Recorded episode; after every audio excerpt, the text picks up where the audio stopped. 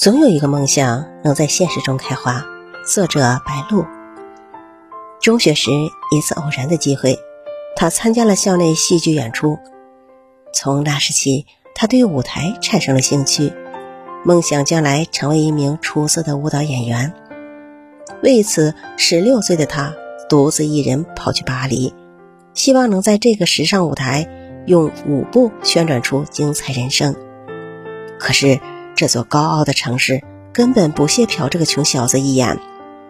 学习舞蹈的高昂费用使他的基本生活需求都成了问题。他没有别的特长，只有从小跟着父母学到的一点裁缝技术。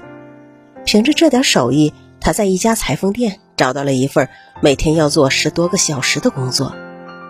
几个月后，他的心情渐渐低落颓废，苦于理想无法实现的他。突然想起了自己从小就崇拜着、有着巴黎音乐之父美誉的布德里，他决定给布德里写一封信，讲述自己的梦想遭遇现实阻挠、无法实现的困惑。很快，他收到了布德里的回信。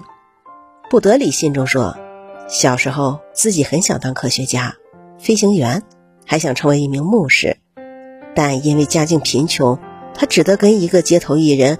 过起了卖唱的生活。信的末尾，不得里说：“每个人的梦想与现实都有一定距离，人首先要选择生存。一个连自己的生命都不珍惜的人，是不配谈艺术的。”不得里的回信让他幡然醒悟，他努力学习缝纫技术，先后应聘于帕卡时装店、新茂时装店。他的设计水平不断提高，积累了大量时装设计的心得体会。那年他二十三岁，在巴黎开始了自己的时装事业。他追求个性，大胆突破，设计了时代感非常强烈的 P 字牌服装，赢得了挑剔的巴黎顾客的青睐。他就是皮尔卡丹，服装界成功的典范。世界是一个大舞台。